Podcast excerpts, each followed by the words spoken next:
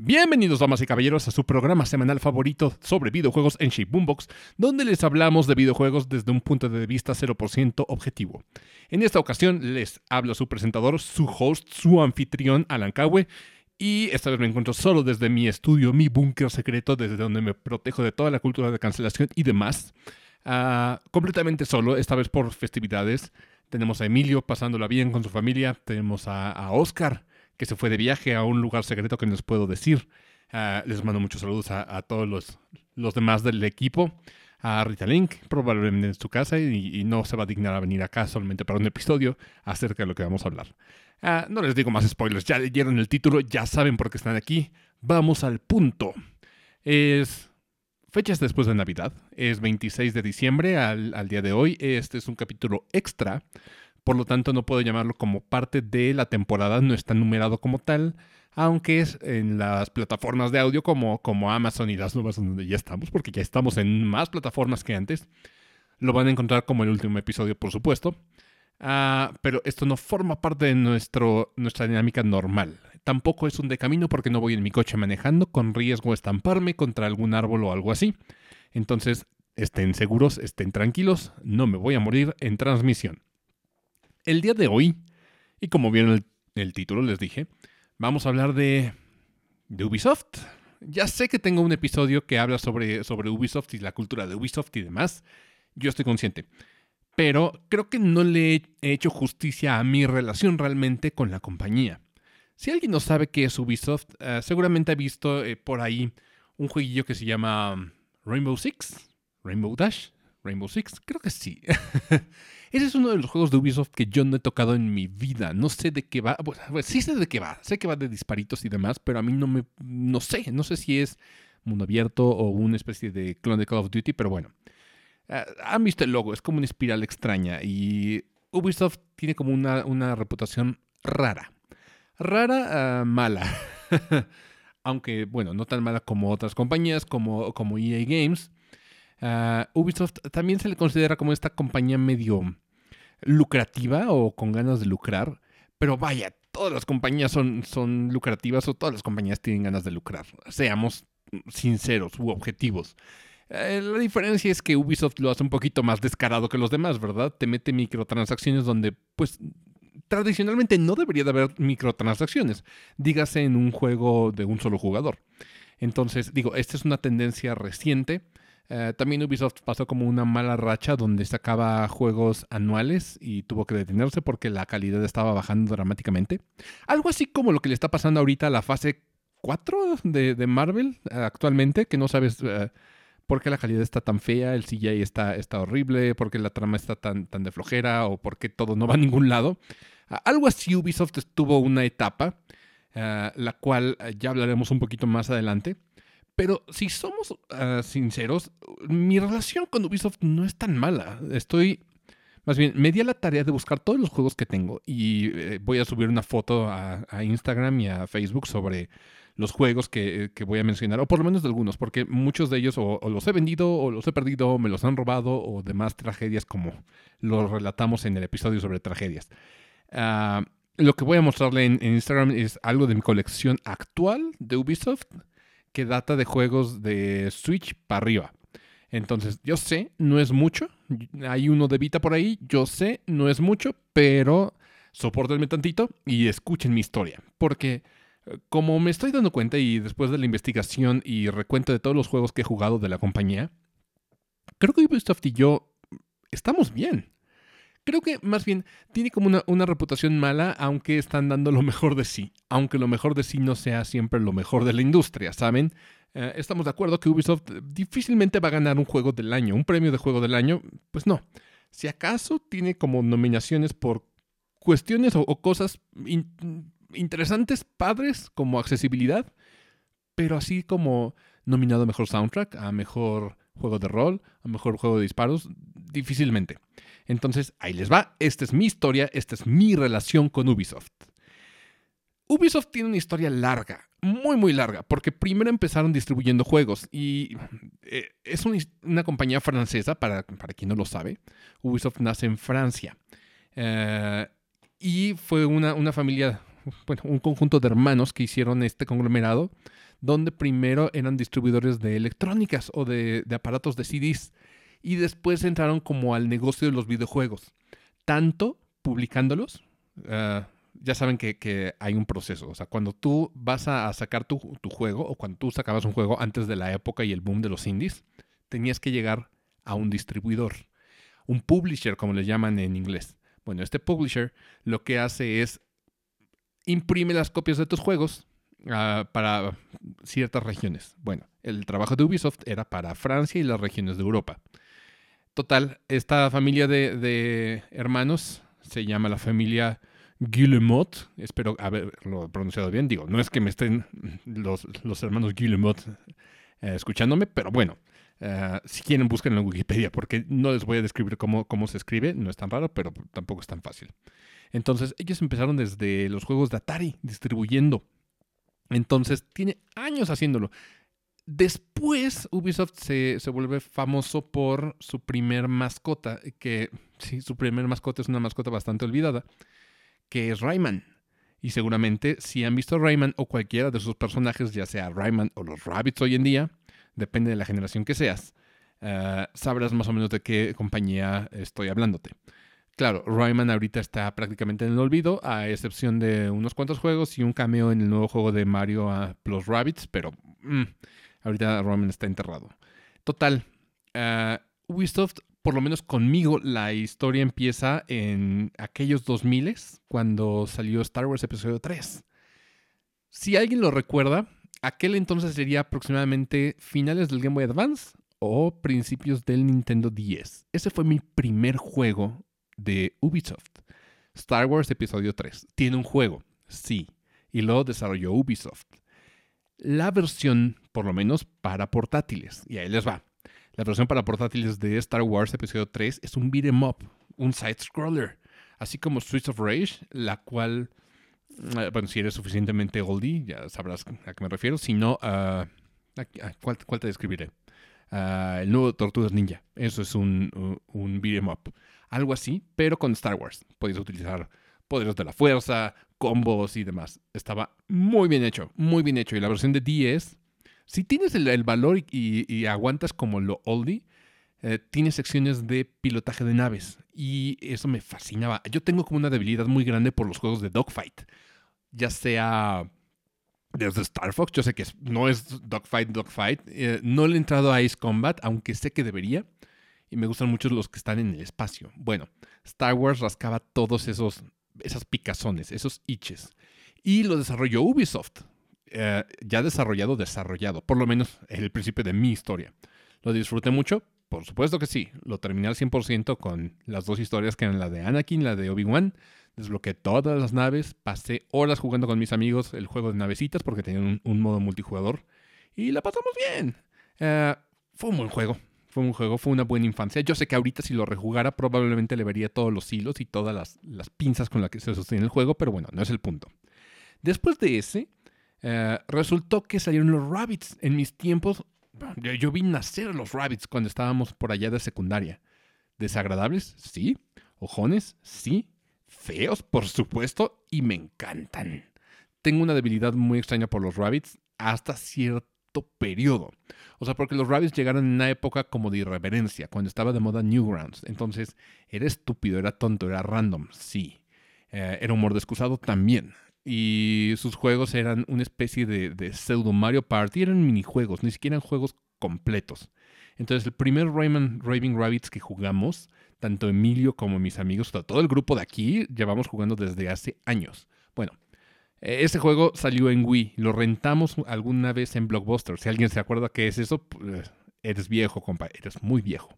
Entonces, ah, el segundo que jugué en, mi vida de, Ubisoft fue Raving Rabbit. Conocí a Rayman, sí, pero nunca había tocado uno de sus juegos, se me hacía raro.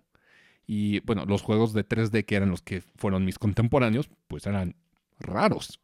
Entonces, ya, ya entenderán un poquito por qué no jugamos Rayman. Era, era, era peculiar, era muy europeo para nuestros gustos, porque todavía no se globalizaba todo y lo europeo era raro.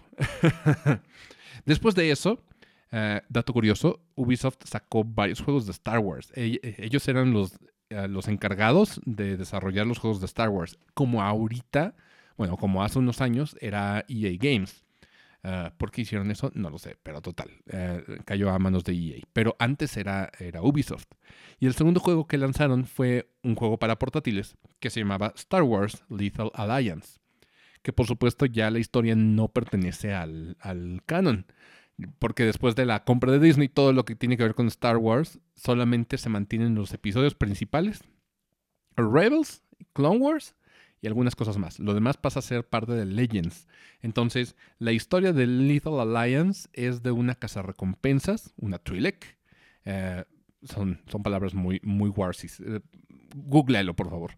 Entonces, una Trilek acompañada de un compañero droide que tienen la misión de transportar los planos de la Estrella de la Muerte mucho antes de que le llegaran a Leia. Esto es antes de que conociéramos o vislumbráramos algo sobre Rogue One o, incluso pensar que Diego Luna iba a estar en el universo Star Wars. Felicidades, Diego Luna. Ah, ¿Era divertido? Sí. A mí me tocó la versión pinche, porque yo lo jugué en 10. Salieron dos versiones, la de 10 y la de PSP. Resulta ser que Emilio en aquel entonces tenía la de PSP. Se veía mucho mejor, se jugaba mucho mejor, estaba mucho más completa.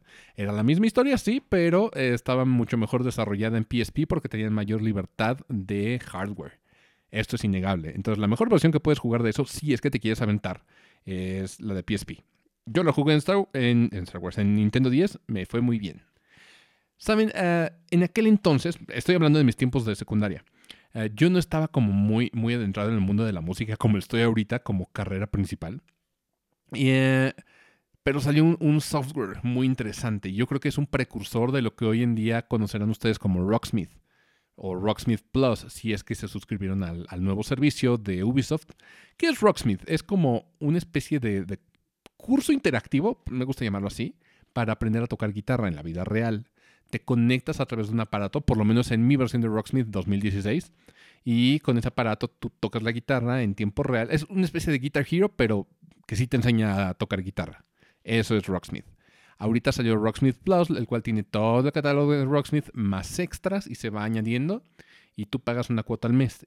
Creo que ya no necesitas tener el aditamento, el plug especial para guitarra ya lo puedes hacer desde tu celular y te califica y te, da ejercicios y demás. Se me hace una gran idea si quieres aprender a tocar un instrumento, si, estás en la edad y quieres aprender a tocar guitarra eléctrica haciendo, creo que Rocksmith es una gran forma. ¿eh?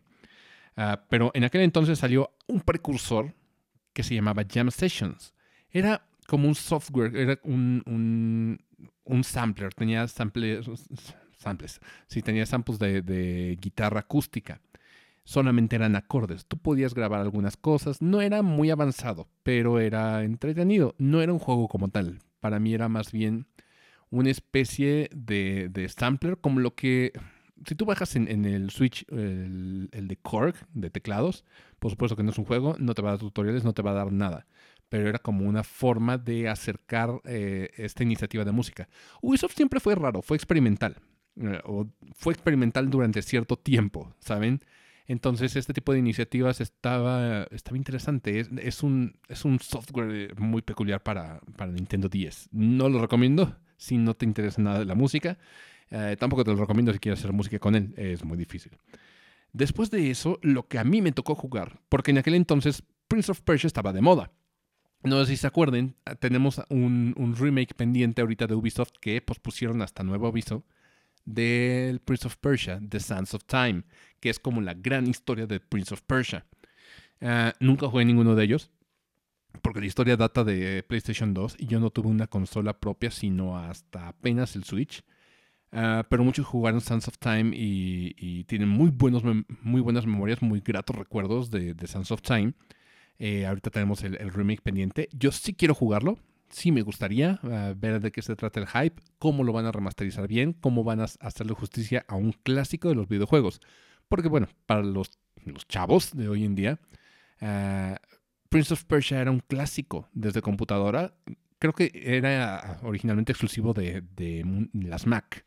Eh, hoy en día ya las plataformas son multiplataforma, ya no solamente es para PC, sino que también luego salta Mac y viceversa. Pero bueno, eh, eventualmente pasó a ser de, Ubisoft. La propiedad la compró Ubisoft. Y tuvieron un, buen tiraje de Prince of Persia. Por lo menos una trilogía, que es como la, gran trilogía de Prince of Persia. Después de eso ya no pudo sobrevivir. Pero a mí me tocó como un juego de, Nintendo 10 que es una especie de pseudo continuación del reboot que intentó hacer Ubisoft después de la trilogía de, The Sands of Time. Y este es un juego que se llama Prince of Persia The Fallen King, el cual es maravilloso, es muy divertido, muy entretenido. Te muestra un arte del príncipe en versión chibi. Es muy similar al juego cuando era 2D, eh, pero con los gimmicks o los, los traits, como, lo quieras llamar en español, de la nueva generación de Prince of Persia y de la pantalla táctil. Hace muy buen uso de la pantalla táctil porque es la única forma de jugarlo. Entonces, si quieres entrarle, ahí hay una, buena, una buena opción, algo underground. Pero si quieres jugarlo, eh, no te detengo. Es, es, un buen juego, yo me divertí mucho. No lo del juego del año, como les digo, los juegos de Ubisoft lo que tienen es que no ganan juego del año, pero no son malos. Creo que esa es la, la cuestión. No los puedo llamar mediocres porque tampoco los siento tibios. Son simplemente divertidos, pero no son muy, muy ambiciosos en ese sentido no intentan venderse como algo más de lo que, de lo que son. Son como las papas abritas. O sea, hablemos de, franquicias, es como si uh, Assassin's Creed hoy en día fuese las papitas abritas de las crujientes, de la receta crujiente, que sí son papas, no harina de papa. algo así. Eh, tal vez eh, The Division y, Rainbow Six sean más como las papas sabritas que sí son de harina de papa, que son como las bofas y, salen a cada rato en, masa. Eh, están ricas, sí, para un ratito, pero como para, para decirlo, la mejor papa del mundo, pues por supuesto que no. Entonces ya entienden más o menos a lo que me refiero. Así son los juegos de Ubisoft, son comida chatarra. no, no les recomiendan pues comer mucho de eso porque si no se te hace un taponzote, pero tampoco eh, tienes por qué evitarlos del todo. Si se te antoja una papita de esas grasosas de sabritas, bueno, pues le entras a, algún juego de Ubisoft. Creo que tiene algo para todo mundo y eso es lo maravilloso de Ubisoft. Si tú ves una de sus conferencias, un, Ubisoft Forward, creo que se llaman, eh, te vas a dar cuenta que hay catálogo para todos. ¿Te gustan los shooters? Hay muchos shooters, muchos. ¿Te gustan los juegos de mundo abierto? Uh, Ubisoft tiene maestría en esto. No son excelentes, pero tampoco son malos. Ah, ¿Te gustan los juegos de, plataformas? Bueno, en su tiempo existía The Prince of Persia y ahorita viene otra vez The Prince of Persia. Eh, tenemos algunos plataformeros en, Ubisoft como Rayman, eh, el cual el, Legends lo sacan una tras otra, tras otra vez. Es como Skyrim. Creo que nadie habla de, de, lo recurrente que es ver Rayman Legends en las consolas. No es tan grave como Skyrim o Resident Evil 4, pero sucede. Ah, si quieres RPGs, también hay RPGs. Hay RPGs tácticos. Recientemente está la, franquicia, porque ya es franquicia. Cuando hay dos o más, es franquicia. Entonces, esto ya es franquicia. Que es Mario Plus Rabbits. Tenemos dos. Que es Kingdom Battle y que es Sparks of Hope. Los dos son interesantemente muy buenos. Muy buenos. O sea, tal vez no juego del año, pero muy buenos. Entonces, a eso nos enfrentamos con, los juegos de Ubisoft. Y esto es, de cierta forma, lindo. Entonces, el siguiente juego que, viene en mi lista de los que jugué se llama Might and Magic, que es de una franquicia que se llama Might and Magic, que son como juegos de. Creo que son de estrategia. Nunca he agarrado un Might and Magic y les puedo estar mintiendo terriblemente, así que me reservo el resumen de qué es Might and Magic. Pero este en especial es Might and Magic Clash of Heroes y lo desarrolló Capybara Games. Eh, tal vez no sepan de qué estoy hablando. Capybara Games hacía juegos de puzzles antes de, ¿cómo se llama? Candy Crush. Eh, antes de PopCap. Entonces, este es un juego como de Conecta 3, pero al mismo tiempo es un RPG, lo cual lo vuelve muy entretenido. Juntas tres de ciertas categorías, de ciertas unidades que van a atacar los puntos de vida de, tu oponente si juegas Yu-Gi-Oh!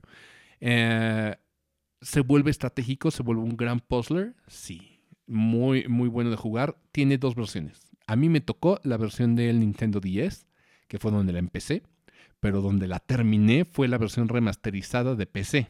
A mí me tocó en PC, todavía la pueden conseguir y sobre todo si la encuentran en barata, en barata lo pueden encontrar como en 19 pesos, una cosa así, pero es muy recomendable.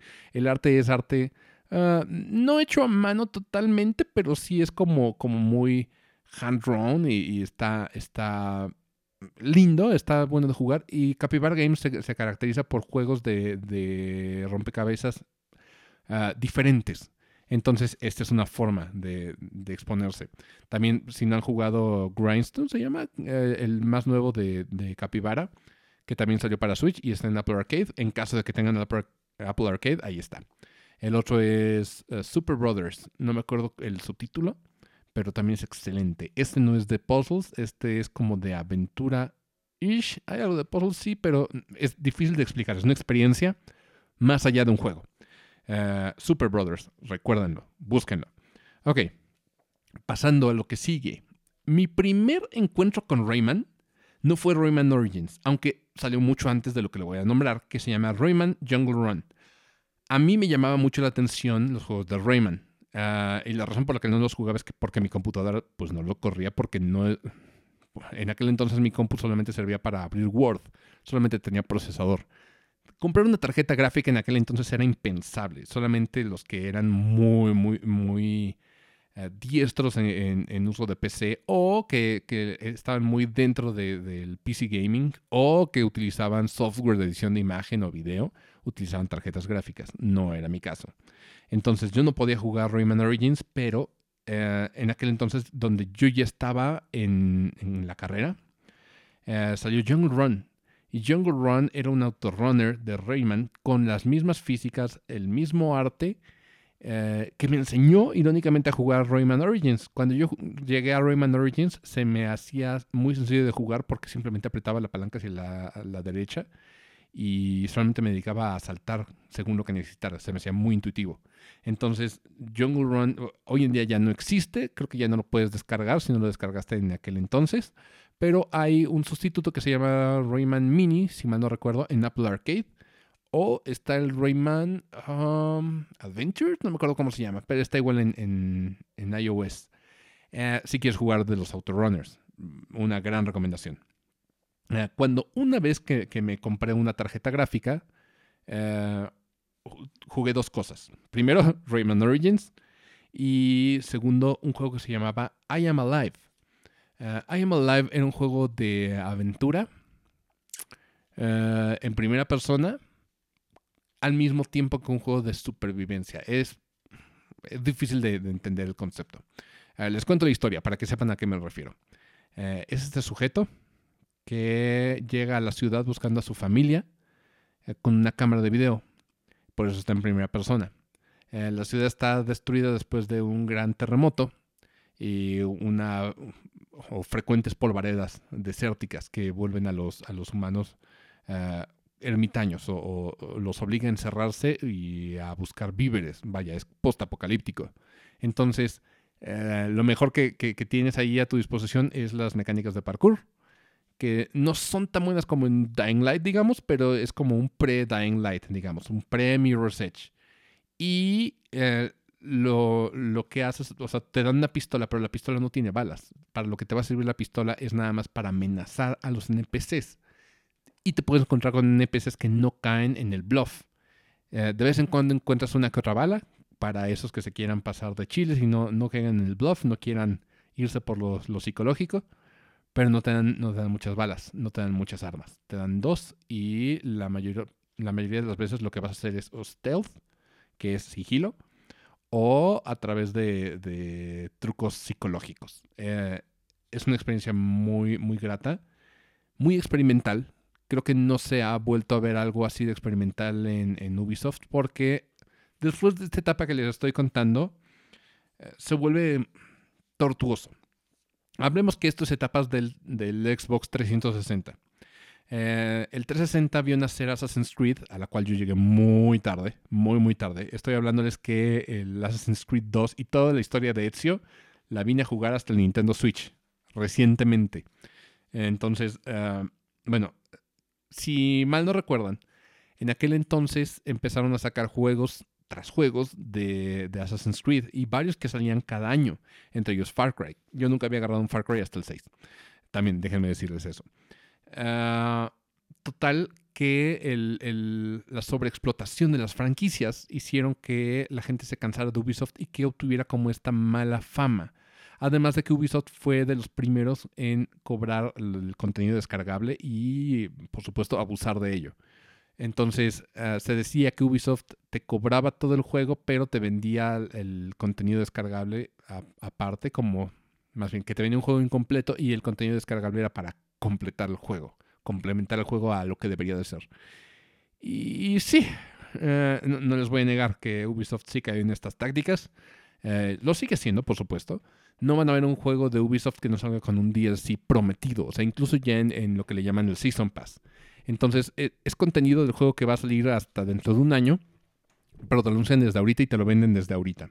Una práctica muy fea, sí, por supuesto, pero pues eh, es lo que es. no es. No es lindo, no es bueno, tampoco es malo.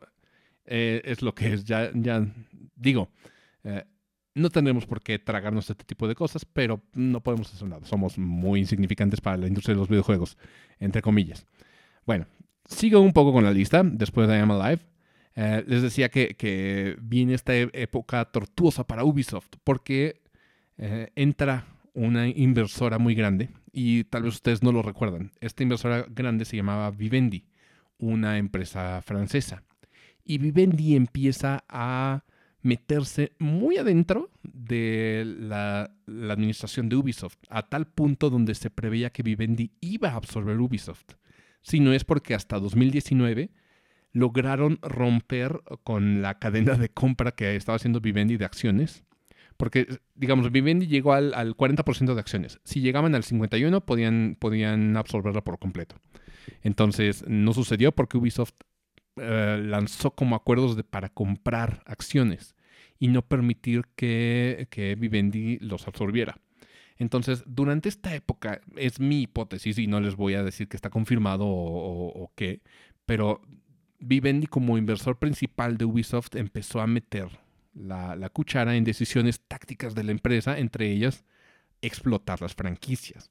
Por eso tuvimos tantos Assassin's Creed, tantos Far Cry, tantos uh, Tom Clancy's, que la muerte de varias, varias franquicias, como el mismo Prince of Persia, como... ¿Qué más? ¿Qué más moría en aquel entonces? ayúdenme a hacer memoria, gente invisible. Ah, no sé, ahorita no se me ocurre, ocurre más. Digo, ¿se acuerdan de Splinter Cell? Pues Splinter Cell murió. Ya lo que queda de Tom Clancy creo que es The Division o Rainbow Six, pero pues fuera de ahí, y Tom Clancy es ya nada más como el prestanombres. No creo que Tom Clancy escriba la historia de los, los juegos. O tal vez sí, quién sabe. Pero bueno, empieza como a decaer un poquito la calidad de los juegos. Y es cuando yo me alejo un poco de Ubisoft como empresa.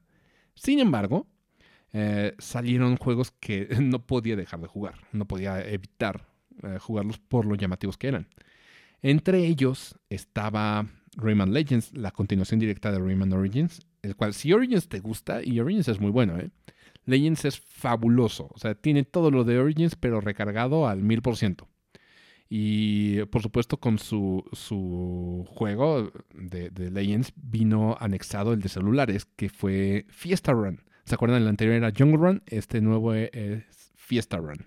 Tampoco se puede encontrar ya en las tiendas de, Apple, pero bueno, eh, la misma, la misma dinámica que, Jungle Run, un autorunner, eh, las mismas mecánicas y, demás, con las adiciones de las nuevas gráficas de Rayman Legends y, demás. Bueno, ah, después de ese salió el primer juego de South Park hecho por Matt Stone y Trey Parker, Matt Parker, Trey Stone, no, me, me, suena más que sea Matt Stone y Trey Parker. Bueno, los creadores originales de South Park y las voces. Normalmente ellos serían la licencia y salían juegos de South Park medio pinchones, como ese de en primera persona donde tenías que lanzar bolsas de nieve y matar pavos, algo así. O el de carreritas que estaba muy feo.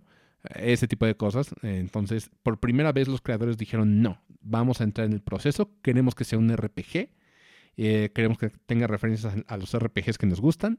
Por supuesto, nos vamos a cagar en el género. Eh, lo vamos a hacer cagado y lo vamos a hacer como si fuera un episodio de la serie. Entonces, si no has jugado Stick of Truth y te gusta South Park, por favor, adelante. Siempre están descuentos. Ahorita están las ventas de, fin de año de, Steam.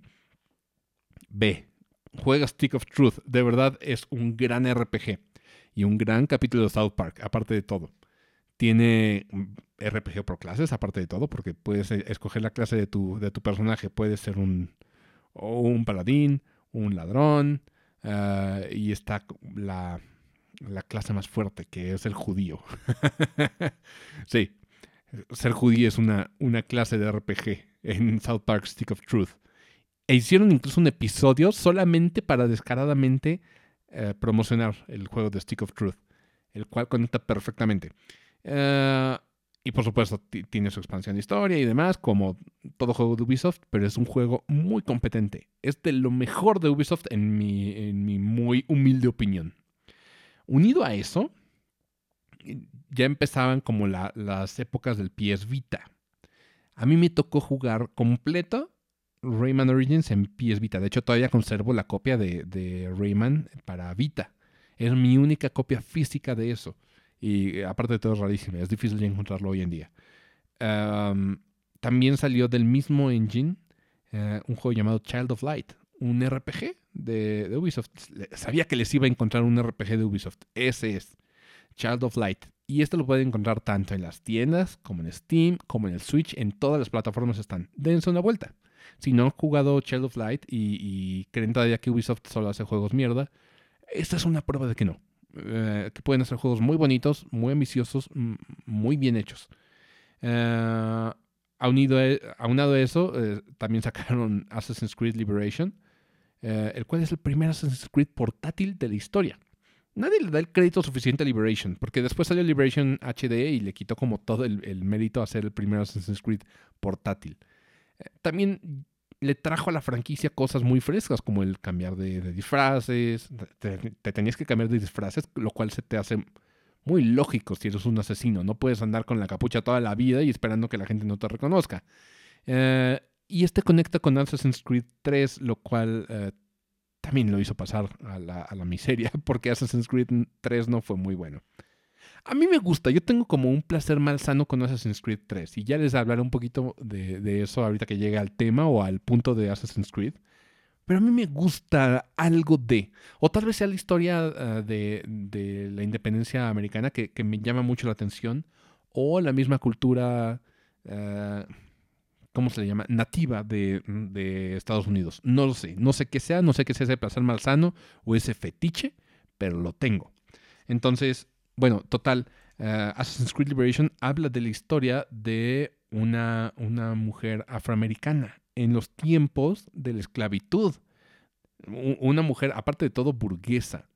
Y es como la travesía de ella, porque su madre adoptiva es, blanca, por supuesto. Es su encuentro con la, cultura de, los asesinos y demás. Eventualmente se encuentra con Connor de Assassin's Creed 3. Y, y bueno, no es el, mejor Assassin's Creed de la historia. Esto sería una, vil falacia si se los dijera. Pero, siendo sinceros, es de los mejores juegos que tiene el PS Vita. Y el PS Vita no tiene muchos juegos. entonces no es muy difícil que, lo logre. Pero lo hace bien, ¿sabes? Eh, lo hace competente. A, a, mi gusto tiene como cosas más a favor este que el mismo Assassin's Creed 3. Ahora, si lo quieres jugar en plataformas más nuevas, está disponible también para Switch en la colección de, Assassin's Creed. Tres, porque hay varias colecciones. Hay una que tiene todos, tanto 2, 3 y 4, con todos los que engloban, porque acuérdense que no nada más es 2, es toda la aventura de Ezio, que es el 2, el Revelations, el Brotherhood. Ah, está todo lo del 3, que es Liberation, y el 3, por supuesto. Y está el 4, que es el 4 y Rogue, y, todo el DLC y demás. Uh, Ahorita les hablo un poquito de Assassin's Creed, pero por lo menos Liberation fue mi primer contacto con Assassin's Creed y entendí un poquito de por qué a la gente le gustaba. Era un juego de mundo abierto, lo cual es difícil de lograr en, en PS Vita. Muchos lo intentaron, muchos lo, lograron muy bien. Ah, de hecho, yo tengo el, el, Borderlands 2 para PS Vita y es un port bastante decente, bastante jugable. Mm, para nada la mejor versión, pero bastante jugable. Entonces, bueno, continúo. Después del PS Vita tuve un hueco enorme, enorme con los juegos de Ubisoft. Por supuesto salieron muchísimas cosas, mucho mejores que, que el mismo, que lo que tuviese el, Vita o que, tuviese Ubisoft en aquel entonces, porque les digo que tenían este, estos tiempos tormentosos con Vivendi, que no se separaron de ellos sino hasta 2019. Les digo que ya pudieron comprar acciones y Vivendi eventualmente dijo, ah, ya, y lo soltó. y ya no tienen ningún tipo de, oportunidad de compra con, con Ubisoft. Por eso el repunte de calidad que han buscado tener últimamente. Recuerden que es por eso. Bueno, total. Mi siguiente acercamiento ya es en la época del Switch y aquí les voy a hablar como a grandes rasgos porque es lo que tengo más fresco, porque obviamente el Switch no ha cumplido todavía los 5 años, ¿o sí? Eh, no, sí, ya cumplió los 5 años. Eh, no ha cumplido todavía los, su fecha de caducidad, pues. Eh, pero por lo tanto lo tengo fresco. El primero que tengo que hablar, que es de lo primero que sacó Ubisoft en, Nintendo Switch, porque recordemos que en el Wii U lo dejaron solo. Le dieron uno que otro jueguito así medio pedorro como Assassin's Creed 3 y creo que el 4, el 4 es bueno, eh, pero nada más. Entonces, el primero que salió y fue muy, muy notorio fue Mario Plus Rabbids Kingdom Battle, del que les hablé hace ratito. Esperen, tengo un moco.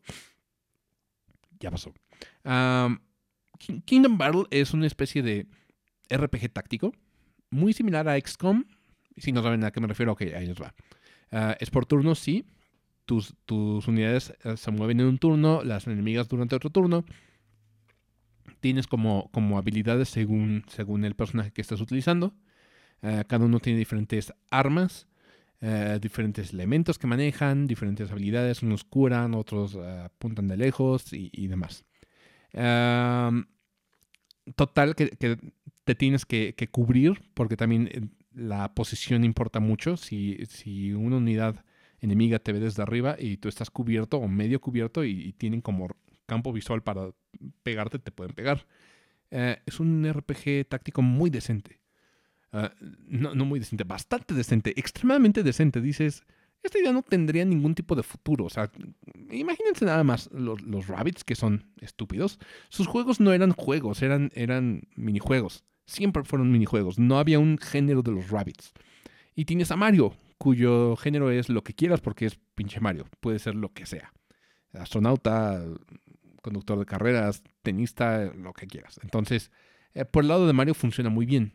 Lo que hicieron es una amalgama de universos, porque se supone que los universos de los Rabbits y, el, de, el de Mario se unen y suceden estragos. Entonces eh, Mario tiene que, salvar el día porque de repente hay un, Rabbit que, empieza a hacer anomalías y etc, etc, etc. No les hago el, cuento largo. La historia no vale 5 pesos. Pero el gameplay es maravilloso, es fabuloso. Eh, es un RPG táctico, como les dije. Y la amalgama de los dos universos no funciona tan mal, ¿eh? El humor entre los personajes no funciona tan mal, que también es algo que, a Ubisoft siempre le ha fallado un poco. La escritura de los personajes. Pero aquí es un, es, un, juego bastante divertido, bastante entretenido. No esperen la mejor historia del mundo. Si van por eso, digo, no lo toquen porque lo van a vomitar. Y si también les molestan un poco los gráficos childish, kitty, también lo van a vomitar. Pero si les gusta algo divertido, porque Mario siempre ha sido eso, divertido y punto. Este es un juego muy decente, muy barato hoy en día, lo pueden encontrar en Amazon desde 500 pesos, entonces adelante.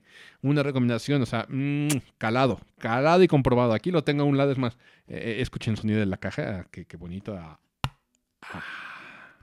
Ahora cerrémoslo. Listo. ASMR gratis. bueno, recomendadísimo. El siguiente que salió y que fue el que compré día 1, día 1, que fue South Park The Fractured Butthole. Maravilloso juego. O sea, sí es una continuación directa, una secuela directa de, de, eh, el Stick of Truth. Que por cierto, también Stick of Truth está para Nintendo Switch, siempre barata, como les dije.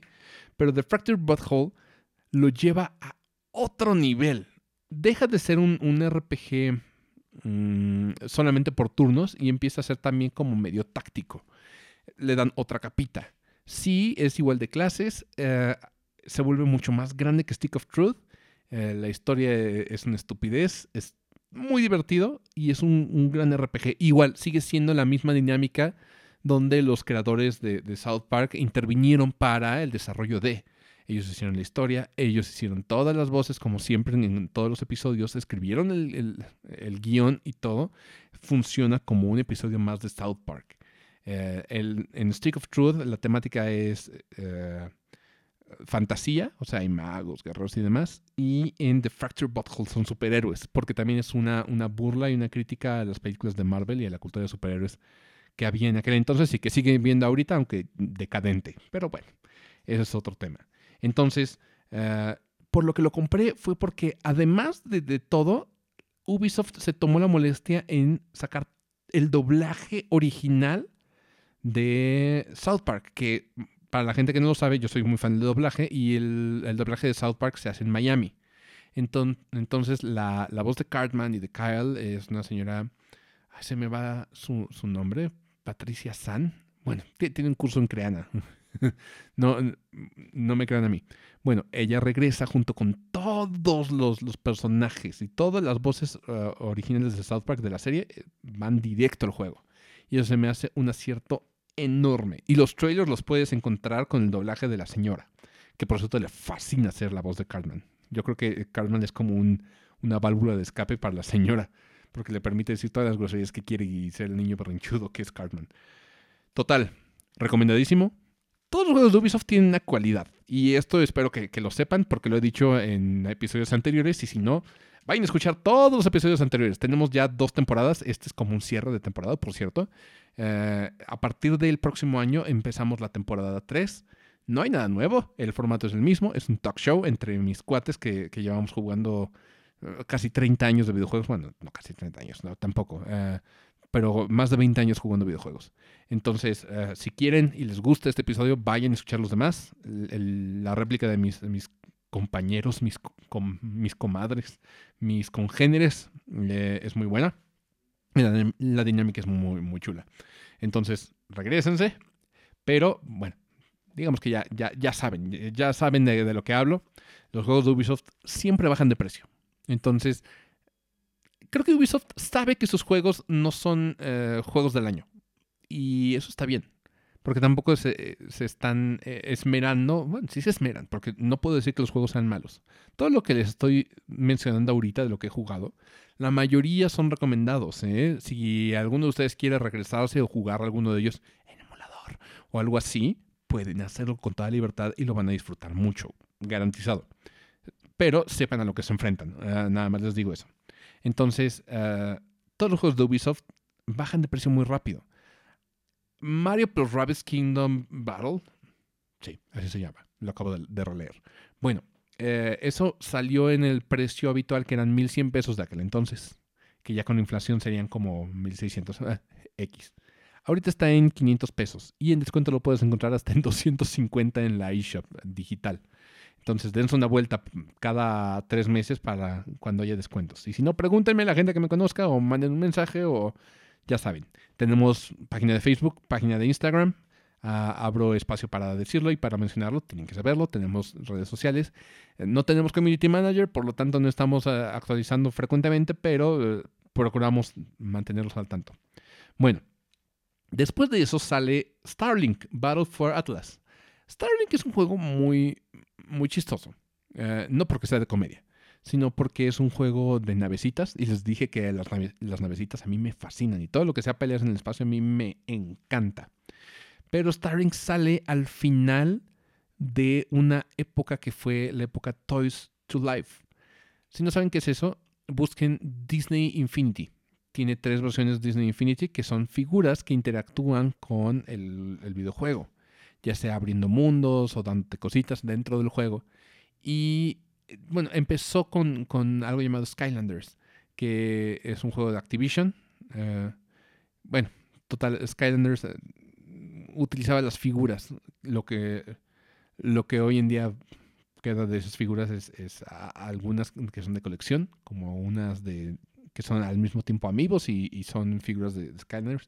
Bueno, total. El chiste es de que los, juguetes tienen interacción con el juego, para que me entiendan.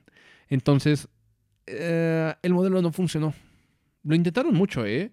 Skylanders tuvo un tiraje bastante largo y creo que tuvo una vida bastante sana, podemos decirlo, pero en la época del Wii U murió. Entonces el hecho de que Starlink Battle for Atlas, eh, hago el subtítulo porque hay, gente que, puede pensar en Starlink como el Internet satelital de Elon Musk y no es. Starlink Battle for Atlas es un juego Toys to Life que salió después de la muerte de, de los grandes Toys to Life. Y es un juego de navecitas. Y si lo juegas de principio a fin como juego de navecitas, es un juego de navecitas bastante decente. Incluso es una especie de juego de universo abierto donde en aquel entonces eh, nos llevamos el gran chasco del No Man's Sky. Cuando No Man's Sky salió, eh, salió un juego incompleto, era demasiado ambicioso para lo que, lo que quería hacer con muy poco tiempo para desarrollarlo. Total, ahorita No Man's Sky ya es un juego muy diferente y ya cumple con todas sus promesas, aunque se tardó nada más unos 4 o 5 años en lograrlo. Hay que decirlo, eh, el hecho de que hayan seguido dándole soporte al juego es de admirarse. Incluso que le hayan sacado una versión de Switch es todavía más de admirarse porque nadie se quiere aventar ese paquete. Ellos lo lograron, lo hicieron muy decente. Pero bueno, Starlink Battle for Atlas cumplía y era un juego mucho más divertido que en aquel entonces No Man's Sky. Su gran defecto era los juguetes. Porque primero que nada, para una, una nave nueva tenías que pagar dinero extra. Era como DLC físico. De hecho, yo compré naves una vez que el juego fracasó, porque las naves bajaron de precio. Y cuando uno de estos juegos fracasa, todos los aditamentos bajan de precio terriblemente. Entonces, cuando Disney Infinity fracasó, yo me acuerdo que Oscar corrió a comprar su figura de Elsa. Y, yo quería mi figura de, Obi-Wan, de Star Wars, porque eran todas las franquicias de Disney y de, Marvel y de Star Wars. Eh, entonces podías comprar cosas muy, muy bonitas, eran figuras de, del juego, en diferentes aspectos de, tus personajes. Bueno, em, cuando fracasó yo compré las naves, pero aún así, originalmente las naves, cada una te costaba como 500 pesos. 500 pesos. Sí, eh, para una nave que tenía interacción con el juego. Por supuesto, el juego te permitía comprar la nave digital ya sin que tuvieras que utilizarla directamente. Es un poco embromoso utilizarlo en el Nintendo Switch porque necesitas un aditamento extra y además eh, el paquete de inicio. Sí o sí necesitabas el paquete de inicio, pero lo relevante es que la versión de Switch venía con los personajes de Star Fox. Si se dan cuenta, eh, Mario plus Rabbits es una, una interacción muy, muy curiosa, porque normalmente Nintendo no suelta sus propiedades intelectuales, porque se han llevado varios chascos cuando las sueltan y no las manejan ellos. Entonces, cuando se las soltaron a Ubisoft, mandaron gente para supervisar que Ubisoft le diera el uso correcto a sus franquicias.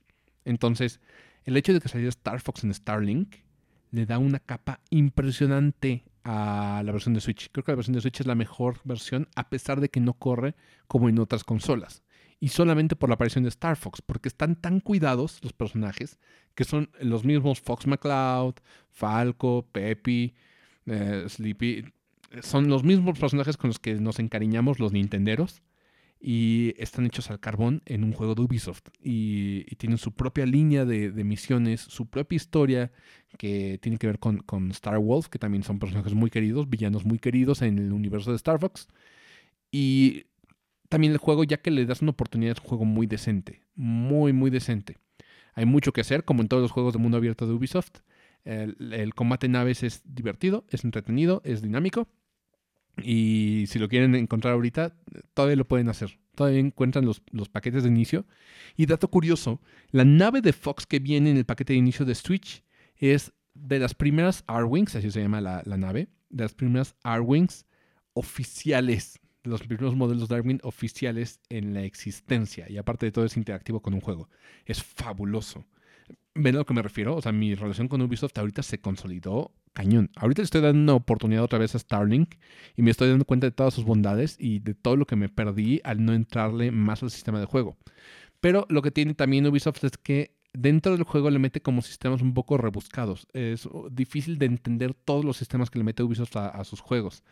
Yo creo que lo hace eh, eh, de cierta forma adrede, aunque como que se lo toma tan en serio que luego hay, minijuegos de administración y que los jugadores realmente no quieren meterse y también no te recompensan lo suficiente como para que quieras meterte al juego de administración de cualquier cosa, de lo que sea. En el 3 había, creo que, de administración de clanes, una cosa así, y en el 4 de, de flotillas de barcos, una estupidez así, a lo cual ni lo toqué, ni lo toqué. Una vez que me dieron el tutorial dije, sí, adiós, no lo volví a agarrar. Porque no me recompensaba nada, no me daba nada. Bueno, eh, en Starlink hay unos cuantos sistemas rebuscados, pero sí te ayudaba como a mejorar la dinámica de tus naves y la capacidad de vuelo, de disparo y demás.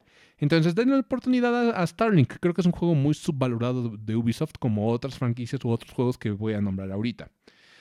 Después de esto, eh, empezaron a salir los los Assassin's Creed remasterizados, entre comillas, porque no están remasterizados en Switch, pero eh, como que los, las, los aditamentos o las adiciones de calidad de vida eh, son buenos. Eh, bueno, los, pasaron a Switch, aunque las gráficas siguen iguales que en 360. Entonces, el primero que jugué fue Assassin's Creed 3. Ojo, este no fue el primer Assassin's Creed que yo jugué en la vida. Yo empecé por los Assassin's Creed un poquito más modernos. Hablemos de la trilogía más moderna que es Origins, Odyssey y Valhalla. Ya llegaré a ellos. Pero bueno, les doy mis impresiones de Assassin's Creed 3 y les digo que, tengo, tengo como un buen recuerdo. Porque sí, a pesar de que es un juego muy lineal de Assassin's Creed, sí, a pesar de que no es eh, tan, tan emocionante como la historia de Ezio de Assassin's Creed 2, a mí se me hizo un juego bastante decente, porque fue el primer Assassin's Creed que jugué. Yo no había jugado ni el 2, ni, ni ninguno otro. Ah, eh, bueno, sí, había jugado el 4 antes.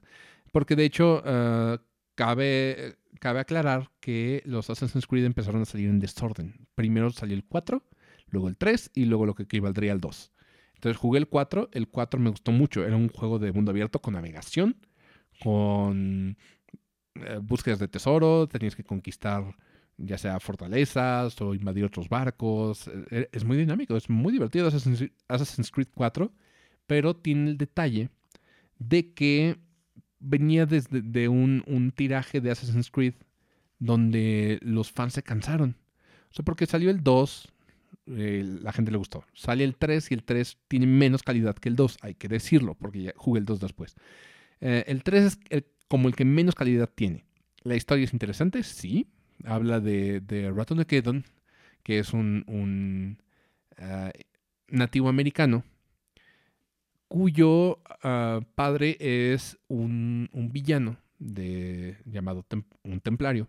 Para los que no sepan de, de, qué va Assassin's Creed, es los asesinos contra los templarios. Los templarios quieren dominar el mundo, los asesinos buscan la libertad de la humanidad y se dedican a asesinar templarios. Por eso son asesinos. Bueno, eh, el papá de, de Ratonaketon que luego se es renombrado como Connor. Eh, es un templario.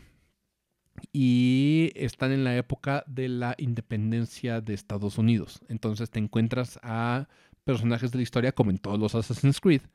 Eh, pero en este te encuentras a, los de la independencia. A Benjamin Franklin, a George Washington, a todos. Si viste Hamilton te va a gustar. Porque también vemos la, la independencia, vemos el momento de, de la independencia, la toma de, bueno, las batallas y demás. Tú participas en las batallas. Hay batallas navales, lo cual sirve como fundamento para el Assassin's Creed 4, que de eso voy a hablar en un ratito. le tengo cierta, cierta afinidad. Yo sé que no es el mejor, pero le echo muchas ganas. Entonces, yo no se lo recomiendo la verdad. Si quieren empezar por un Assassin's Creed clásico, les diría váyanse al 2 y luego sáltense al 4. Porque el 4 de hecho es una precuela al 3. Sucede antes que el 3. Los Assassin's Creed no están en secuencia perfecta. Eh, es necesario avisar eso para los que quieren entrar a la saga. Y también llega el punto donde Assassin's Creed se toma muy en serio a sí mismo y como que le falta ese humor de juego. Bueno, más bien el 3 le, le falta ese humor de, de, dejar de tomarse tan en serio a sí mismo cosa que el 2 sí hace y el 4 sí hace. Bueno, ah, el 4, el 4 les digo que es un, juego de mundo abierto, tienes la navegación en barquitos que sirvió como base el, Assassin's Creed 3. Como a la gente le gustó mucho esas secciones de, de navegación y de batallas navales, hicieron estos segmentos en Assassin's Creed 4. Y como a la gente le gustó tanto, decidieron hacer un juego spin-off donde solamente hubiera batallas navales, lo cual fue un craso error. Dicho juego tiene el nombre de Skull and Bones y este juego lleva retrasándose toda la vida desde la salida del Assassin's Creed 4. Lleva retrasándose toda la vida. No ha podido salir hasta apenas vimos algo de gameplay y lo que vimos nos dio mucha hueva. Dijimos, ya es muy tarde para sacar este juego cuando tenemos otros juegos que hacen mejor eh, tarea de hacerte sentir un pirata, como Sea of Thieves, disponible en Game Pass. Eh, lo interesante de Assassin's Creed 4 no son solamente los combates navales, sino la exploración de mundo abierto. O sea, el, hecho de que sí haya combates navales de tu punto A a tu punto B lo vuelve maravilloso, lo vuelve entretenido, lo vuelve dinámico. Pero realmente lo importante está en, en los puntos A y B. Si solamente los trayectos los aíslas, se vuelve un juego de flojera. La exploración es lo importante de Assassin's Creed 4. Y Skull and Bones no tiene exploración, solamente son los, las batallas navales. Entonces es un juego que dices, no tiene sentido que exista. Pero bueno, eh, si quieren jugar un juego bastante decente antes de los Assassin's Creed más recientes o de la trilogía renovada, el 4 es la forma. Para mí es el mejor Assassin's Creed clásico. Después de ahí, ya me tocó jugar el, 2, pero esa es otra historia. Eh, total, de aquí me, salto al Assassin's Creed Origins, que este ya lo jugué en, Nintendo, en Xbox Series, porque yo llegué tarde a las consolas de sobremesa. Les digo que el Switch fue mi primera consola y es una consola híbrida, entonces nada que ver. Entonces ya que compré el Xbox, busqué los juegos más baratos que había y esos eran los Assassin's Creed. Cada uno lo compré en 300 pesos, no les miento, banda. Me fui por Origins porque fue cuando eh, Ubisoft dijo, creo que la cagamos al sacar un Assassin's Creed cada año. Es hora de descansar, replantear y sacar algo nuevo. Eh, por aquel entonces salió un juego muy importante para la industria que se llama The Witcher 3, Wild Hunt. Y si no lo han jugado, por favor, no dejen de jugarlo. Está en todo, está hasta en Switch. Entonces no tienen excusas para no jugar The Witcher. Es el mejor juego de mundo abierto que existe. Punto. Entonces, Ubisoft le gusta mucho copiar otros juegos. La verdad, Ubisoft no es, no es original. No te va a lanzar nada que digas, wow, es súper original. Nunca habíamos visto esto en el mercado. Bueno, sí, I am alive. pero estamos de acuerdo que ese ya, hasta ellos lo olvidaron. A mí me, me, me quedó como en el corazón, pero ese solamente soy yo. Bueno, total.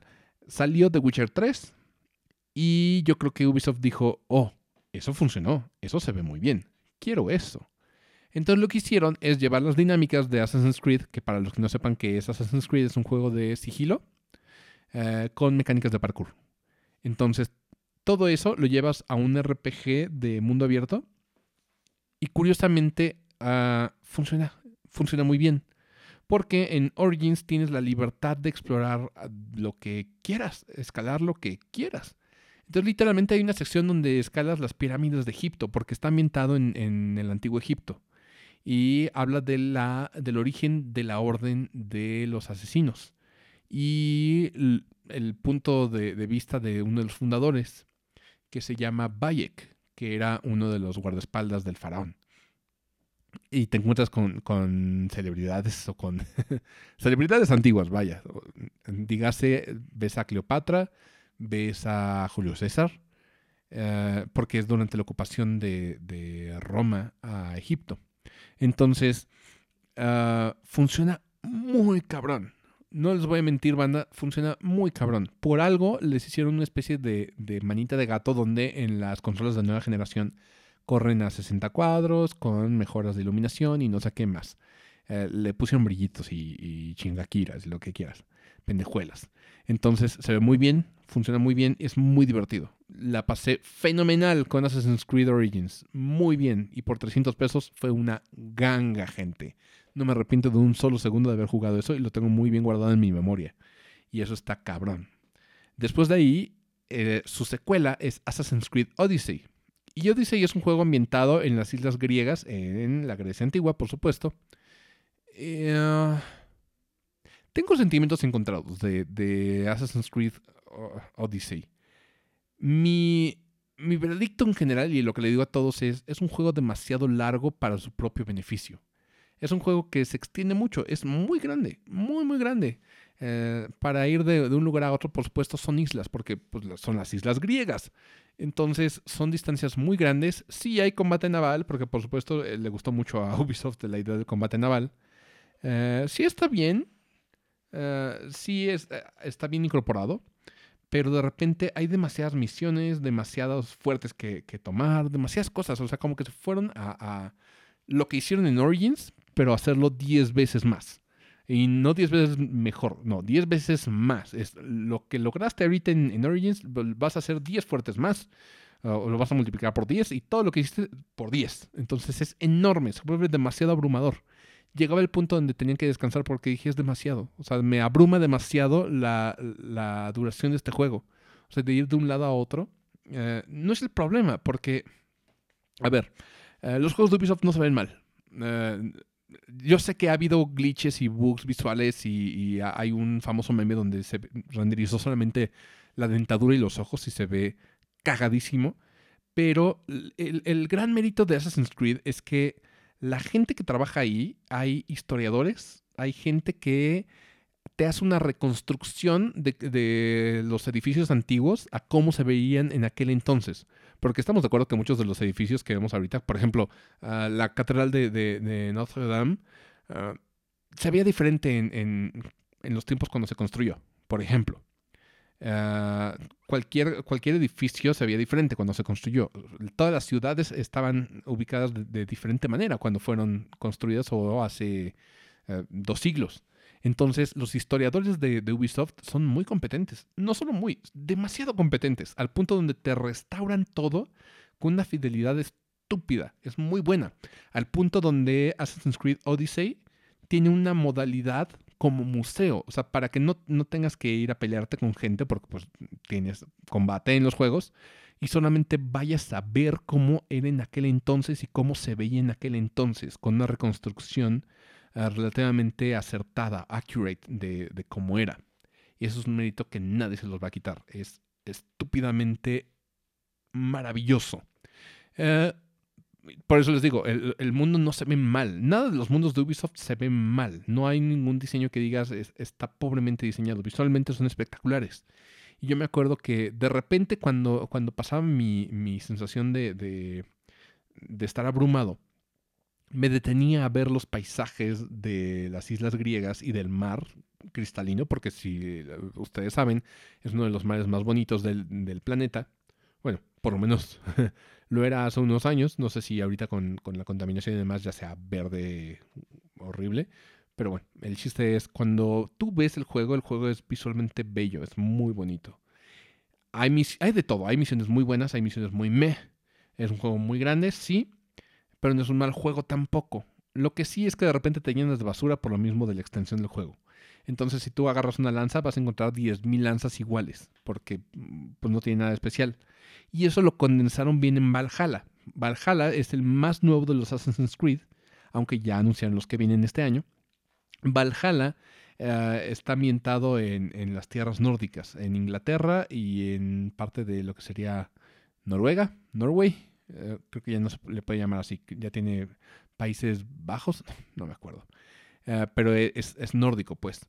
Entonces, la ambientación en, una, eh, en, Inglaterra pre-conquista, pre lo que quieras, está bien recreado y todos los, aspectos de RPG los condensaron. Dijeron, ok, en Odyssey nos pasamos de chiles, vamos a, hacer menos armas y que las armas sean especiales. El combate, dijeron, ok, el combate de, Origins estuvo bien. Vamos a hacer un combate más, uh, ¿cómo se dice? Sí, más detallado o, mucho más eh, condensado o más avanzado. Y copiaron, porque Ubisoft copia, copiaron el combate de, de los Souls, de que tienes estamina, guardia perfecta, bla, bla, bla, bla, bla, lo que quieras. Todo eso dijeron, lo vamos a meter aquí. Y, de nuevo, Valhalla funciona mejor que, lo que funcionaba Odyssey, pero de repente la historia de Valhalla es, es sosa. No digo que la historia de, de, Odyssey tampoco sea fabulosa, pero tiene cosas mucho más apantallantes y, y más dinámicas. O sea, por lo menos es una historia de venganza, una historia de búsqueda, una historia de muchas cosas. Uh, Valhalla no, Valhalla es una historia de conquista, pero tampoco lo hace tan bien como para que te, sientas identificado con los personajes. Ningún Assassin's Creed lo logra tan bien. El 4 me gusta mucho en cuanto a gameplay, pero en, cuanto a historia, no soy tan fan de la historia de, Edward Kenway, de, que, es un, fue un pirata. Ah, no real, eh, ese personaje se fue inventado.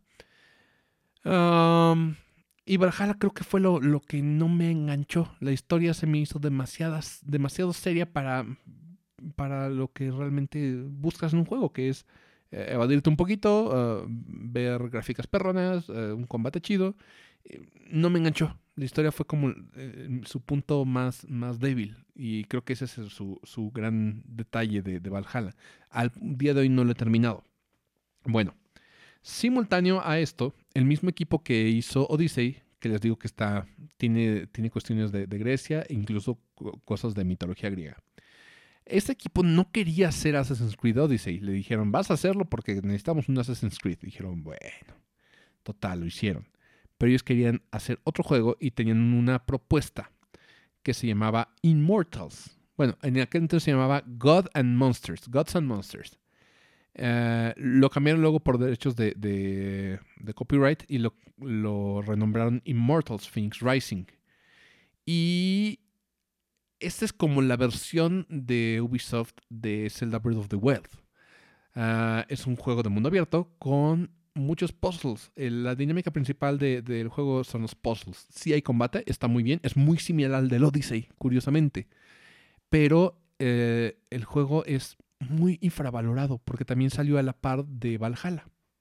Entonces, Valhalla es una franquicia mucho más relevante que es Assassin's Creed. Y opacó a, Immortals. Immortals salió incluso para Switch con un port bastante decente, que de hecho si, si van a las, a las ventas de, fin de año o cualquier venta de, cada temporada, les puede salir el juego hasta en 300 pesos. Y es un juego muy grande, no tanto como Breath of the Wild, no esperen la misma calidad que Zelda, pero hace un, un, trabajo bastante decente. Hay cosas muy, muy padres dentro de las dinámicas de, de Immortals Phoenix Rising. Tienes una flecha teledirigida que tú controlas. Tienes un, sistema de parry. está, está muy bien, está muy lindo. Los gráficos están muy lindos. el humor, sobre todo, es lo, que hay que destacar. Porque el humor de, Immortals es muy bueno, es ácido. Hay muchas cosas de las que se pueden burlar la gente de la mitología griega. O sea, las historias de, de incesto y, demás abominaciones que hacían los dioses son fabulosas de contar en un ambiente cómico. Y eso es lo que hacen. Y lo hacen de manera muy, muy exitosa. Pero la gente no lo sabe. Entonces, esta es una recomendación más de, lo que les tengo que decir de mi relación con Ubisoft. Immortals es un juego que deberías de jugar. No es el, juego de la calidad o de la, de la escala que un Zelda, pero Ah, si te quedaste con ganas de, de Zelda y, todavía no compras ah, Tears of the Kingdom, porque eh, digo, ahorita eh, a las fechas que estoy grabando esto no ha salido. Y si tienes ganas eh, de, rascarte ese, esa comezón por, por Breath of the Wild, tienes Immortals, Phoenix Rising. Ve ahorita, cómpralo. Es muy barato. Todos los juegos de Ubisoft son demasiado baratos. Entonces, no, hay muchas excusas para decir, a menos que, bueno, de plano, no, no quiero, no, no me gusta, no, no, no le tengo ganas de se vale. Te respeto. Te respeto, homie. Entonces, uh, una recomendación más. Tiene DLC, por supuesto, tuvo su Season Pass. Eh, el DLC eh, es una continuación de la historia principal. Tiene, bueno, dos, hay dos continuaciones de la historia principal y una que es una variación ambientada en la mitología china. Porque ya sabes que Ubisoft tiene una sucursal, una sucursal en Shanghái y quiere introducirse al mercado chino, entonces eh, todo el mundo tenía que, cromarle el, fierro a, China de alguna manera y esto fue el intento de Ubisoft. No está mal, no está mal. Uh, sí se nota que es el intento de, darle como unos, guapillos a, la comunidad china, pero, pero funciona. Está condensado, no es de la misma escala que la historia principal, no es tan grande, pero cumple. Está, está linda, está bien. Ahora, pasando a lo que viene. Ah, volvieron a sacar Scott Pilgrim vs. The World. Esto salió desde 360 y fue un juego que salió solamente digital. Y ahorita uh, volvió a salir solo digital. La historia de Scott Pilgrim es que cuando salen las tiendas tuvo como un periodo, porque tú firmas un contrato de que va a estar durante tanto tiempo en la, en la tienda digital. Después de eso, tú puedes renovarlo o no, dejar que, el juego deje de estar en la tienda. Esto fue lo que le pasó a Scott Pilgrim, porque también para renovarlo tenían que pagarle derechos a Warner Bros. Porque si recuerdan, la película Scott Pilgrim vs. The World eh, es de Warner. Creo que sí es de Warner. Si no, le, estoy cagando horrible y ya ustedes podrán decirme en los comentarios. Pero eh, desapareció de las tiendas digitales y nadie podía reclamarlo de ninguna manera. a menos que lo tuvieras en tu 360 y nunca lo, hubieras borrado, eh, tu juego de Scott Pilgrim, mm, ya, caput. Nunca lo ibas a volver a ver. Eh, Ubisoft tuvo la gran idea de volver a pagar derechos a Warner Bros. para volver a sacar Scott Pilgrim, aunque lo sacó solamente de forma digital y con un tiraje de Limited Run Games en físico para Switch, para Play y para otras plataformas. Entonces, Scott Pilgrim vs. The World es un beat'em up. La música la hace Anna Managuchi, que es un artista que, mezcla instrumentos eh, de rock analógicos con chiptune. Uh, música que suena como videojuego viejito. Y es, está con arte de pixeles muy fiel al estilo de arte de la novela gráfica de Scott Pilgrim. Eh, que si no la has leído, adelante, por favor, tienes que leerla. Está ahorita en editorial Camite. Ninguno de estos me patrocina, ¿eh? solamente estoy dando como mi, mi punto de vista geek y mis recomendaciones. Eh, entonces, ¿está barato? Sí, creo que cuesta 180 pesos y es un gran beat'em up. Igual que el de las tortugas ninja, ¿eh? Bueno, de ahí, lo que jugué fue Far Cry 6, que yo me esperé, porque le tenía muchas ganas a Far Cry 6 por dos cosas. Porque salía Giancarlo Esposito y me, me fascina Giancarlo Esposito como villano, como Ghost Fringe, me, me encanta y yo creo que de ahí no vamos a sacar al pobre Giancarlo Esposito porque es su tipo de villano, frío, calculador. Eh, aquí le toca hacer el villano de una isla llamada Yara, que es una descarada representación de Cuba. Y tu personaje se llama Danny. No me acuerdo del, apellido, creo que ni tenía apellido, pero el chiste es de que eres un, guerrillero que está en un complot, en un plan por derrocar a Antón Castillo, que es eh, este Giancarlo, Giancarlo Esposito. Ah, lo otro que me llamó mucho la atención fue la mascota del juego, que se llama Chorizo, que es un perro salchicha. Por si no lo saben, yo tengo dos perros salchichas, es mi raza de perros favoritos. Los adoro, me gusta la forma, me gusta la, cara de los perros salchicha. Y Chorizo me enamoró. Yo nunca había jugado un Far Cry. Yo sé que los puristas me van a decir que tengo que jugar el 3 y que el 3 es lo mejor y que el 6 es una mierda. Pero si tú nunca has entrado a, Far Cry, es un juego de mundo abierto de disparos donde es muy similar a la dinámica de los Assassin's Creed, donde hay fortalezas que tienes que conquistar para que sea tuya y tengas como un punto de, viaje rápido. Ah, no es un, juego del año. Sí tiene cuestiones de accesibilidad que, le dieron una nominación, pero no lo ganaba ni a putazos. Pero eh, la ambientación está muy bonito. se, ve muy fiel a lo que sería Cuba o a los lugares relevantes de Cuba. el combate funciona bien yo logré romper el juego de forma muy, muy chistosa, eh, porque soy bueno en los juegos de, disparos. Entonces, con esa, esa habilidad que tenía, eh, tú puedes hacer tus armas y modificarlas y para, digamos, hacerte fácil la vida o, jugar como tú quieras. Entonces, total, eh, eso fue lo que hice. Creo que Far Cry me, me dio una grata sorpresa, Far Cry 6, aunque después oí el hate y dije, oh, yo no lo comparto, yo no lo comparto. Eh, y sí creo que la experiencia debe de ser mucho mejor con un amigo. Estoy casi seguro que le voy a dar otra, otra vuelta a Far Cry 6 y le voy a decir a Emilio, Emilio, jálate, vamos a jugar Far Cry 6 en, Xbox. Y lo vamos a disfrutar mucho. Estoy casi seguro. Y es muy divertido. Es muy, muy divertido. Eh, si no, no buscas nada pretencioso, una historia como muy, muy acá, muy, muy seria, Far Cry 6 es, es muy, muy entretenido. Eh, estoy esperando a, comprar el, último DLC, ya que bajé de precio como todo lo de Ubisoft. Y para mí, 300 pesos fue una ganga. fue una ganga. O sea, 300 pesos por lo que jugué, dije, no me arrepiento de nada. Tal vez, si hubiera tenido que pagar 1700, como los juegos de hoy en día, eh, tal vez me hubiera arrepentido un poco, me hubiera dado un poco de tristeza, pero no es el caso. Estoy muy contento de lo, lo que encontré en Far Cry 6 por 300 pesos. oigan eso. Ah, de ahí, eso lo jugué ya este, este 2022. Tampoco lo compré de salida, porque vaya, no comprarlo de Ubisoft de salida, a menos que digas le tengo muchas ganas. Después de eso fue cuando jugué la colección de Assassin's Creed 2, que se llama la Ezio Collection, que involucra Assassin's Creed 2, Brotherhood y Revelations, que es toda la historia de Ezio Auditore, junto con las, películas que, que narran la precuela de, su papá y el epílogo del, final de la vida de Ezio. Ah, entiendo, entiendo ahora por qué Ezio es, el personaje favorito de todos de Assassin's Creed. Es un personaje carismático con historia trágica. pero no comprendo todo el hype. O sea, sí es, es, es bueno el personaje. Está bien escrito, sí. Te encuentras con, personajes de la, Italia renacentista. Ah, pero fuera de eso, dije, bueno, es un juego divertido. Punto. Tampoco es un juego que digas, juego del año, tal vez no. No sé si lo ganó en, aquel entonces, cuando salió originalmente en, 300, en 360. Ah, pero eh, juego del año, pues yo no se lo daría. Creo que había cosas mucho más relevantes. Eh, el combate hoy en día se siente tronco, se siente torpe. Se me hizo incluso más dinámico el del 4, obviamente, porque es más reciente. Eh, pero la historia está muy bien.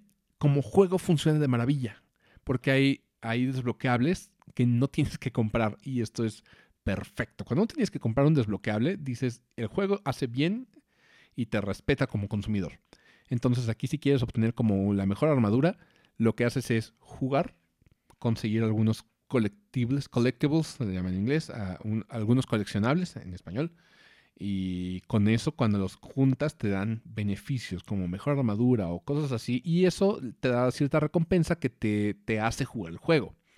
Obviamente todo el apartado visual ahorita ya no es tan padre como pudo haber sido hace, creo que salió hace 10 años.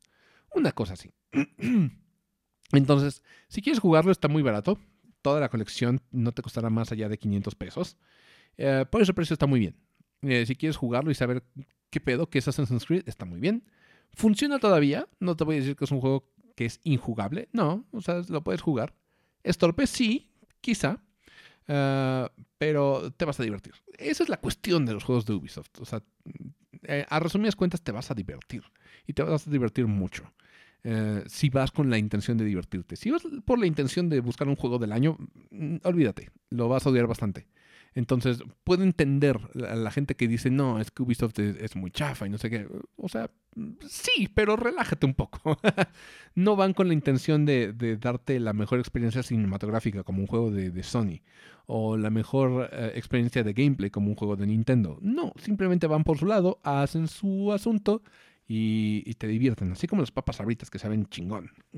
Una al día. No, ni siquiera una al día, ya me mamé, ya son muy gordo. No, más bien, una, uno de vez en cuando, sí. Y digo, no se te van a morir neuronas por uno de vez en cuando. Ah, el último juego, y este es el juego que ahorita estoy tacleando, porque de repente me abrumé. tenía muchos juegos muy serios, mucho RPG, y dije, quiero algo diferente, algo un poquito más kiddie, un poquito más ligero, más ligero de corazón. Y dije, claro, tengo aquí en el backlog, y lo compré en, descuento, aunque no a un super descuento, eh, que es Mario Plus Rabbits Sparks of Hope, la secuela del primer Mario Plus Rabbits, del que les hablé hace como 20 minutos.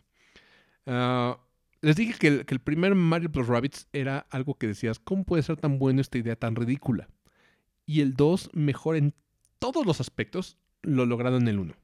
La exploración es mejor, los rompecabezas son mejores, las batallas son más entretenidas, eh, todo está mejor hecho. Incluso el árbol de habilidades es mucho más entendible, más fácil de maniobrar. Todo eso te lo van a decir en reseñas. Entonces, es sí el mismo juego de, estrategia, pero ah, con esteroides y muy bien hecho. El apartado visual eh, eh, es impresionante, funciona muy bien. Yo sé que es un juego de Switch, pero bien podría haber como muchos glitches visuales o algo así, porque esperarías eso de Ubisoft. Y no, es un juego muy cuidado en cuanto a calidad creo que me atrevo a decir que es un juego que parece tener sello de calidad de Nintendo, porque estoy casi seguro de que hubo mucha vigilancia de parte de Nintendo antes de dar luz verde a, esta colaboración. Entonces, si tienes ganas de, un juego táctico, y de nuevo te digo, no te importa lo kiddie, eh, Mario Plus Rabbids es muy divertido. O sea, incluso el mismo humor, eh, el de slapstick de, Mario Plus Rabbids, eh, está mucho mejor aquí. Las mismas cutscenes, las mismas cinemáticas, son mucho más divertidas que, en el 1. Entonces, para mí fue una grata sorpresa. No esperaba que fuera tan bueno. Todavía no lo acabo, me falta, creo que, calculo 15% menos. Eh, calculo terminarlo de lo que sería de hoy a mañana. Eh, pero le he estado pasando muy bien. Para mí fue un gran respiro de aire fresco después de todos los juegos que me había estado echando, porque me eché muchos juegos últimamente. Entonces, si quieres como un respiro, algo fresco y algo bastante, bastante competente como un juego de, estrategia, ahí tienen Mario Plus Rabbits, Sparks of Hope. Ojo, es el 2. Ahorita no está tan barato, les digo. Yo lo compré en, en, el último descuento de Amazon que me salió en 800 pesos. Para mí eso es un precio que lo vale. Punto. Eh, inicialmente estaba creo que en 1600 pesos y dije no, no es el precio que quiero pagar por este juego. Cuando bajó a, a 800 pesos dije, ¿es hora? Lo jugué y sí, efectivamente, los vale cada centavo. Es un precio bastante justo, bastante accesible, pero va a bajar más, ojo. Entonces, si a la fecha que están escuchando esto ya es varios meses después y digamos que están en la venta de, primavera, aprovechen. Seguramente ya está en un, precio bastante decente. Tanto este como todos los demás que les he mencionado. ¿eh? Pero bueno, díganme, puedo escuchas, ¿qué opinan al respecto? Esta es mi relación con Ubisoft. Si se fijan, no es mala. Eh, me la he pasado muy bien con la, compañía. Eh, le he echado muchas pestes, porque también sería, sería ilógico que no les dijera lo, realista de la compañía. Eh, en todos van a encontrar como algo de microtransacciones que les quieren enjaretar. En todos, en todos. O sea, desde Immortals Phoenix Rising, que les di, les di la, sugerencia, les quieren vender aspectos. Aspectos en un juego de, de single player. Dices, mamón, no me los vendas. Déjame desbloquearlos. Pero bueno, eh, de algo tiene que tragar Ubisoft. Eh, entiende eso. O sea, por, el lado de, empresa necesitan ganar dinero. Y son una empresa muy grande. Tienen que comer varios de sus desarrolladores, aunque también es una pasadez. Porque también eh, creo que ellos están conscientes de que al bajar sus juegos de precio tan rápido, no van a obtener las ganancias que ellos quisieran. Ellos saben que nosotros sabemos que van a bajar sus juegos pero se ve que se están esmerando en sacar algo de mejor calidad. Y lo hemos visto en los, últimos juegos. No esperen lo mejor, no esperen la, excelencia de los juegos AAA de, de, First Party. No. Eh, si vas con la idea de, eso a jugar un juego de Ubisoft, te vas a llevar una muy mala impresión. Pero si vas con la idea de divertirte, porque finalmente los videojuegos son eso, eh, diversión, entretenimiento, si vas con la idea de, despejarte un poco, creo que es la manera correcta. Es como ese escape. Si yo sé que la verdura es, buena para tu salud, pero de vez en cuando una papita no te va a hacer daño. bueno, ¿qué opinan? Uh, déjenos sus comentarios. ¿Qué juegos de Ubisoft son sus favoritos? Eh, ¿Empezaron con Assassin's Creed? ¿Empezaron desde antes? ¿Conocieron Rayman? Eh, ¿han, probado alguna de las joyas que les, les, les conté hoy? Déjenos sus comentarios. Y ya saben, nos vemos en una próxima emisión de Enche Boombox. Gracias por sintonizarnos. Eh, este es uno de los podcasts finales del año que quise preparar antes de que terminara y que no se quedaran con la impresión de que no va a haber más. Por supuesto que seguimos en pie, seguimos con una tercera temporada. Vamos a ver qué, venimos con más en el proyecto de, de eh, NSB, Enshaped. Y bueno, pues escuchas, muchas gracias por sintonizarnos. Nos escuchamos en la próxima emisión de Enche Boombox. Hasta la próxima.